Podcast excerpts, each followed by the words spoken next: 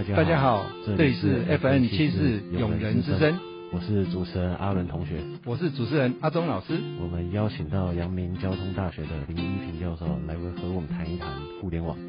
接下来就来带你认识这复杂的互联网时代。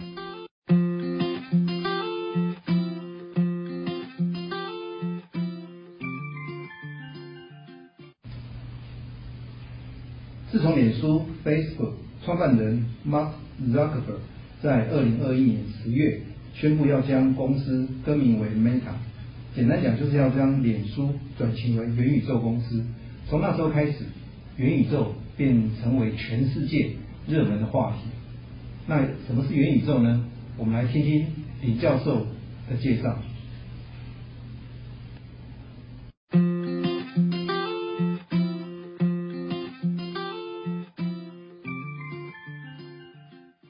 人知道什么叫元宇宙？呃，很多人都不知道，但是你只要把公司说我是元宇宙股的话，哇，就马上跳起来就赚钱。OK，好，那呃，这个脸书改成 Meta 的时候，这个就是他的老板啊，主播克，他就说他的元宇宙的愿景。他有一个在 You YouTube 上面有一个影片还蛮有名的，我也建议各位去看看。OK，你要看那个影片，你就发现说他从头到尾都是 VR 的东西。OK，所以啊、这就是呃主播客他心目中的元宇宙。那其实元宇宙绝对不是就他所想象的这个样子，整个的那个范围要比那个要大很多。那元宇宙这个东西的话，其实是从科幻小说来的，然后最后就你就听到什么 AR、VR 头盔技术啦，然后加密货币不可替代的货币啊，NFT 啊，NFT，我相信大家都一天到晚听到啊，这个其实这个东西问题相当的多。OK，好，所以就一大堆的东西产生出来。那整个元元宇宙实际上就是你想要把很多东西虚的实的联合起来，所变成的最后的这个结果。好，但是我们在谈元宇宙的时候，我们有不同的定义。我刚刚讲过，主博客你要看主博客的话，哈，它几乎就是 VR 的东西。为什么这样子？因为这就是它的脸书的特性。它做的 business，脸书的特性就是，呃，一开始你用文字，哈、大家文字做交谈，接下来你就拍片子放在你的 Facebook 上面，对不对？它让你越来越多元化，multimedia 的东西都进去了，到最后它要再往下走一步，继续赚钱的话，就进到 VR。OK，它这样才有办法再吸引更多的这个客户，让它的那个 Facebook 能够再往下成长。OK，但是它每做一个步骤的话，当中就有很多治安的问题会产生。OK，所以弄到现在的话，你们看那个俄罗斯，俄罗斯把这个 Facebook 它的那个母公司 Meta 当做是恐怖分子啊。那为什么这样子？俄罗斯认为说，在乌俄战争过程当中，这个 Meta 它产生了很多假的讯息出来。那是不是假的讯息？那我们当然心中就有一把尺。OK，好，所以这就是主克伯他的 VR 就是这样想的。OK，那其实这一种的观念在很早很早就已经有。你们要看到那个一九八零年代的那个电影，啊，就有都有这一种的那那那一种的想象都已经产生出来了。那唯一不同就因为 Facebook 的那个名气很大，所以主克伯他就整个炒起来。如果你们问 Google，Google 会不会有它的那个元宇宙，也会有。但是 Google Google 元宇宙强调的方式绝对跟 Facebook 不一样，Apple 会更不一样。像 Apple 它强调的东西一定会有很多的虚实整合。为什么？因为它要卖它的 Google Watch，它要卖它的手表，它要卖它的手机。OK，连 Google 现在也卖手机了。你知道这个 Google 的手机现在是台湾做的，它把 HTC 的那个呃的那个手机买下来嘛，叫 Pixel。OK，所以现在在台湾的做出来的手机实际上是 Google 的手机。所以一旦你的 business 你要做的生意是跟要卖实体东西相关的话，它的元宇宙就一定会有虚实整合。OK，那像 Facebook 的话，它是纯粹就是一个社交的那个社群的这种平台的话，它就比较强调这个比较纯粹 VR 的东西。好，我给就稍微给各位一个概概念，就是说，呃，同样你要连不同的物件的时候，会跟你赚钱的方式不同，会有不同的说法。好，所以元宇宙到底是什么呢？OK，呃，大家都在讲哦，元宇宙技术，实际上元宇宙根本不是科技，它是一种情境，它是把不同科技做不同的排列组合出来，你看到的东西，这叫元宇宙。但基本而言，如果你要讲到如何把这个情境兜出来的话，它的技术有几个不同的元元素。第一个我叫做 A B M I O T。OK，A 是 AI，B 是 Big Data 大数据。M 是 Multimedia，IoT 就是物联网，然后还包括现在最夯的，现在讲的这个五 G。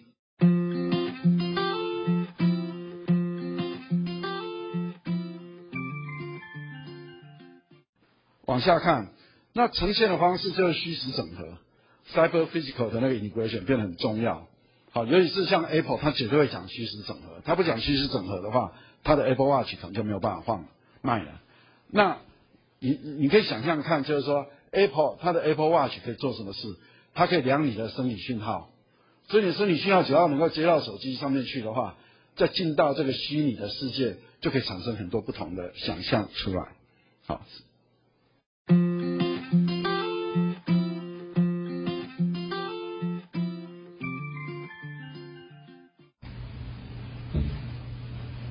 听完教授介绍虚实整合的概念。我相信大家有一个初步的了解。那事实上，未来我们的世界就可能在元宇宙这样一个概念之下，就是进入一个虚实整合的一个世界。我们来举一个简单例子好了。如果在未来，可能在二零三零年以后，我们要参加演唱会，在未来演唱会是一个什么样状况呢？好，我们这边来虚拟一下。好，我们的主角叫做阿强，哦，他上网去买票，就是要参加一个虚拟演唱会。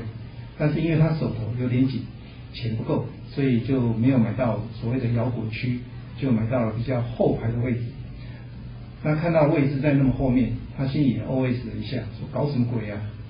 怎么钱不够，也只能买在后排？他不是跟以前一样，都已经是虚拟世界了，为什么还要区分那么多等级？钱多的才能坐前面，那钱不够的，就是只能往后坐。哎，这个世界跟以前其实。有些一样，有些还是不一样。好了，但是因为今天是他偶像的演唱会，他还是很期待的，赶快戴上 VR 头盔，在未来虚拟世界哦，要进入虚拟世界最重要的工具就所谓 VR 头盔。戴上 VR 头盔之后，就是找到自己的位置。哦，他发现他旁边他的好朋友阿敏已经坐在那边等他了。阿敏赶快跑过来跟他说：“来，赶快过来，赶快过来，我们的位置在这边。”两个就在虚拟世界中，就是走到他们的位置，然后一起坐下。坐下来之后，阿明又跟他说：“阿强，我刚刚上网买了五倍的望远镜，哦，今天刚好特价，而且买一送一哦，哦，特别留一个给你用。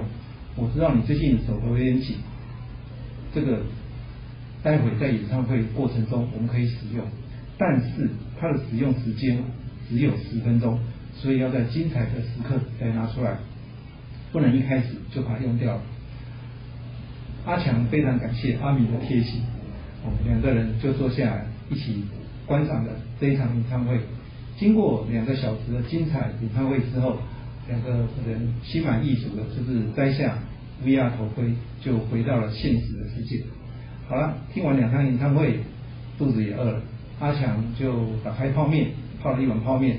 就开始吃起来，边吃边回忆一下刚刚演唱会精彩的时刻。没多久，一通电话打过来，哦，原来是老板打来的。老板说：“阿强，阿强，三分钟之后我们要召开紧急会议，因为公司被骇客入侵了。”阿强只好放下手边的泡面，赶快准备一下资料，戴上 VR 头盔，进入了公司的会议室。在会议室中，他发现其他的。技术工程师也都已经到了，然后大家绞尽脑汁的去应应这一次的紧急状况，原来是公司网络被骇客入侵，影响公司的营运。经过了一个半小时激烈讨论过程中，阿强还生气的把虚拟会议室中的花瓶拿起来砸向墙壁，并碎裂了满地。大家都被这一幕就是吓了一跳。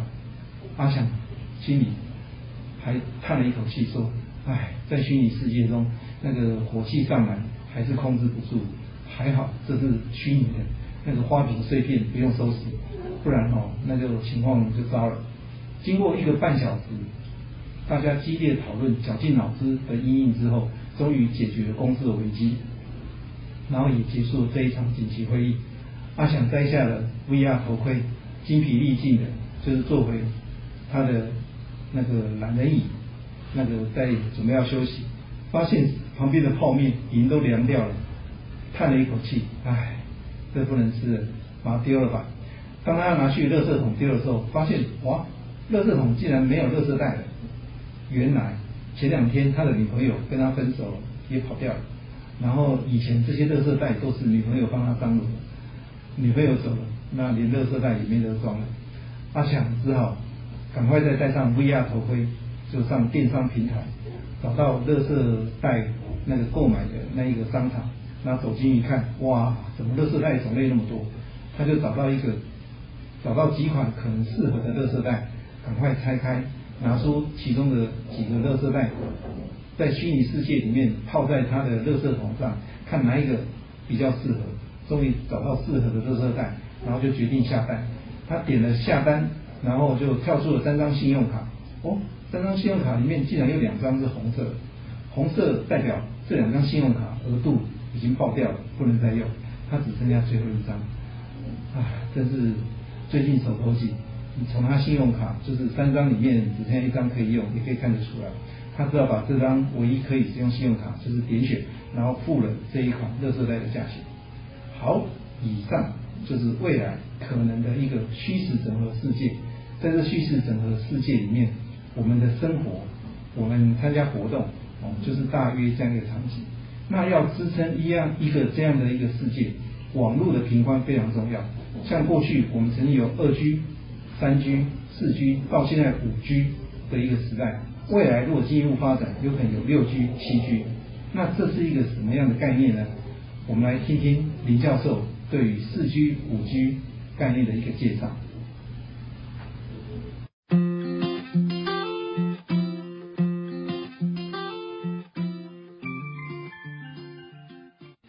五 G 的应用到底在哪里？我们讲了老半天，每个人都在问。其实五 G 比四 G 要贵，那现在在台湾的话，因为它的部件还不够广，所以它的价钱也比较高。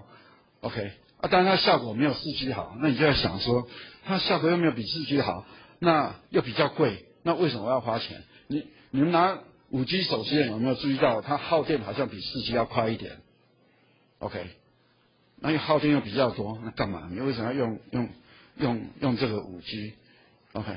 其实五 G 有它的特性，五 G 跟四 G 最大的差别，你要问我的话，很简单，就是说，大部分的四 G 你用的那个技术的话，都是从上面把讯资讯传下来的。好，比如说你你你手机拿来，你就在看什么抖音啊，有没有？在看那个 YouTube 啊，那个影像一直下来，一直下来，所以它由基地台到你手机的那个频宽是比较宽的。OK，那当你要从手机好把大量的讯息送上去的时候，OK，那五 G 就比四 G 要好很多，因为它的设计就是这样子。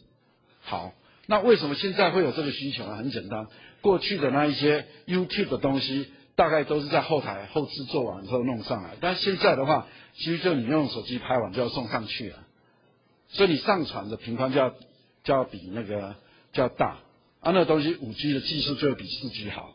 OK，好，所以以后人家问你们四 G 或五 G 有什么差别的话，我讲这就是最明显的特征，OK，这样很奇怪，很多人不这样讲。好，那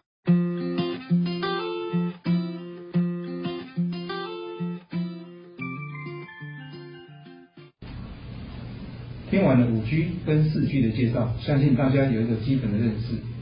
接下来林教授介绍五 G 实际的应用，他特别举了亚洲大学现代美术馆为例。说明在美术馆中，五 G 可以怎么应用？当初亚洲大学非动美术馆是邀请了日本知名的建筑师安藤忠雄先生来为台湾设计，这是他在台湾的第一个作品，在当年是建筑界的一个大事。我们来听一下林教授怎么介绍五 G 在美术馆中的应用。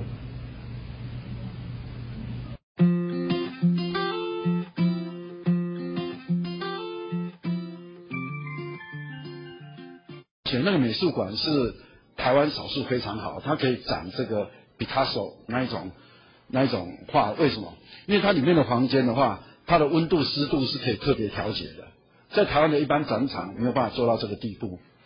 OK，所以台湾的话，这个应该是算是最好的一个美术馆了。好，就在学校校园里面，但它就有个问题，它的问题是里面没有网络。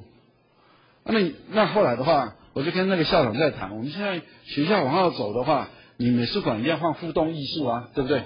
那那个你你你没有网络，你怎么做互动艺术？OK，但是里面没有网络，那你要怎么做？那我们做好的话，就在外面架五 G 的那个基地台，然后打到里面去。OK，所以你在里面完全都不架线路都不要出现了，你就用外面，然后用无线的方式，好跟里面去做对接。那里面你要弄的话，这种小的这种手机板你就可以带到处跑，不会你不会在这个美术馆里面去放这个接那个线路，所以你也不会破坏它的那个整个的结构。OK，所以这是一个例子。我我在台湾看到一个例子，这可以用来做五 G，而且。人家不会问你说你为什么不用四 G，为什么要用五 G？OK，这是一个很好的一个例子，你可以用的啊，因为他从展馆里面啊，要把这种，比如说他要画他的那个话，他要传到外面去，然后他用是八 K，OK，那他影像传出去的那个频宽就大很多，而且你是很多八 K 的东西要同时传出去的话，你就需要五 G 的那个基地台，因为它是从手机端传回到到这个网络的。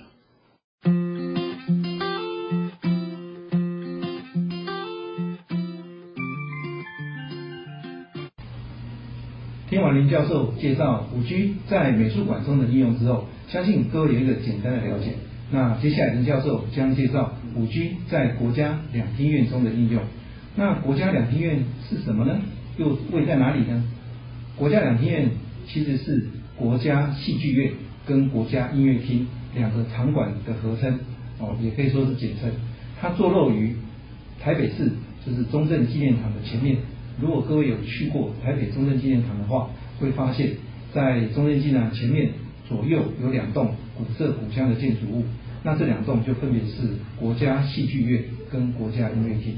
那我们接下来听一下林教授介绍一下未来的五 G 在国家两厅院中可以怎么的运用。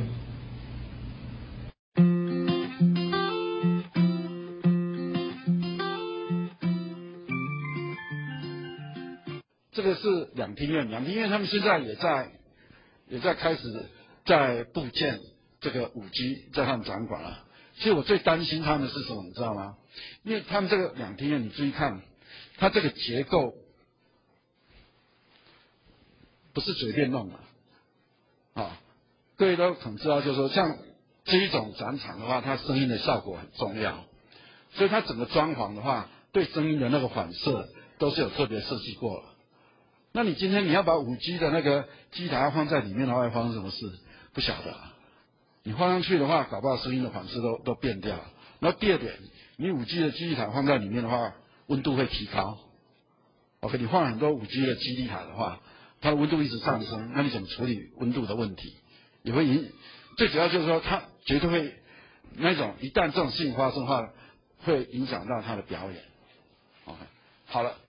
两厅院也是一样，前面的两厅院的话，他们有售票系统，OK，那售票是系统新的这个他们的售票系统换新换成这个很厉害的，是广达帮他们做的，那我有参与在帮他们看，我们在开始在算，就是说这个座位整个座位，因为每个不同的座位，它卖的票的价钱是不一样的，你就开始看，就是说这个座位被卖掉的那个比例到底是多高，你开始在做那个分布。然后决定说你的价格要怎么做调整，OK？像有些座位座位的话哈，有人比较不愿意买的，哈啊，但是这个啊，它价钱好像偏高，你就会想想说，诶，搞不好把价钱弄低一点，那这座位就有人买了。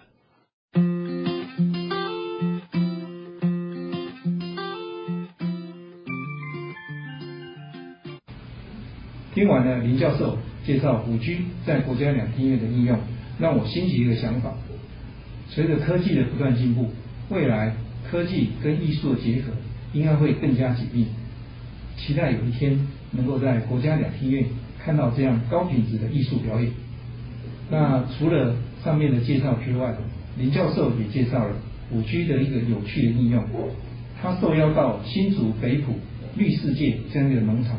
去进行数鸟的工作，数鸟是简称，详细的工作内容就是要去计算这个园中有多少只鸟。感觉这是一个简单的工作，但是当他去之后才发现，原来这个工作挑战那么大。那我们来听一下林教授介绍他怎么样去新竹绿世界进行数鸟这样的一个工作。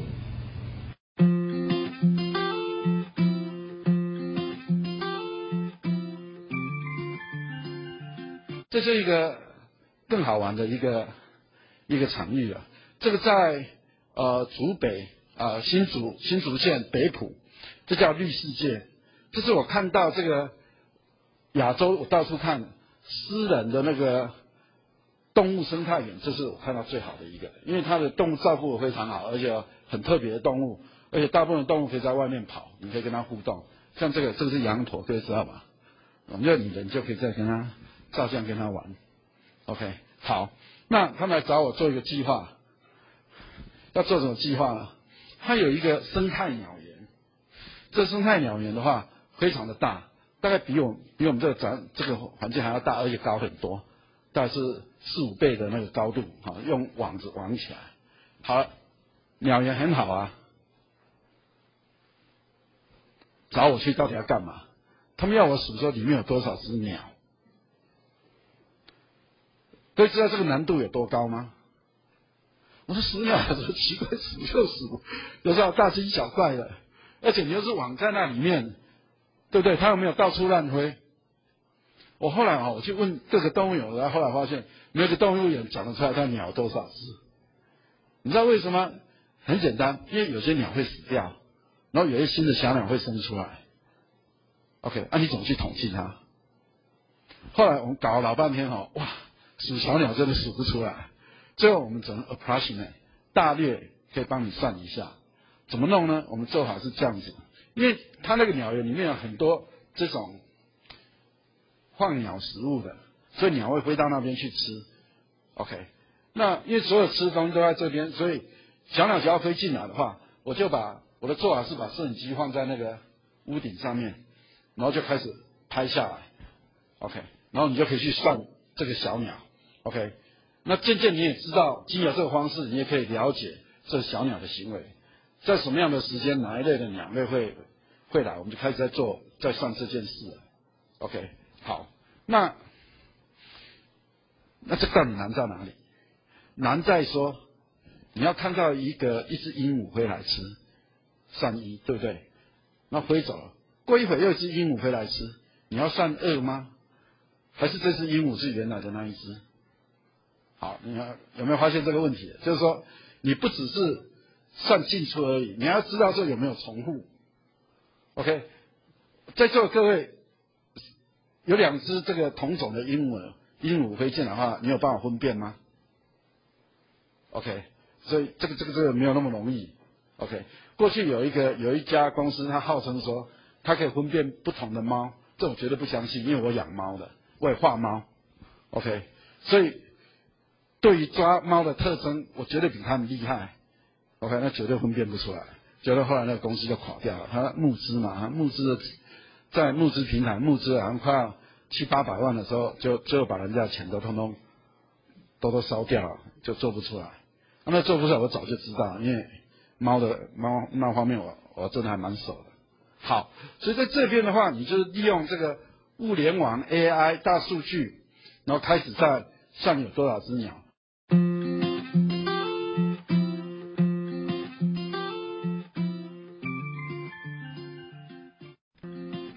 教授今天来跟我们一起谈论互联网。今天的节目就先告一段落，大家有更认识到互联网了吗？下一次会带你更深入的去了解互联网。我们是 FN 七四永人之声，我是阿伦同学，我是阿忠老师。下一集会有更多更精彩的内容，一定不要错过哦。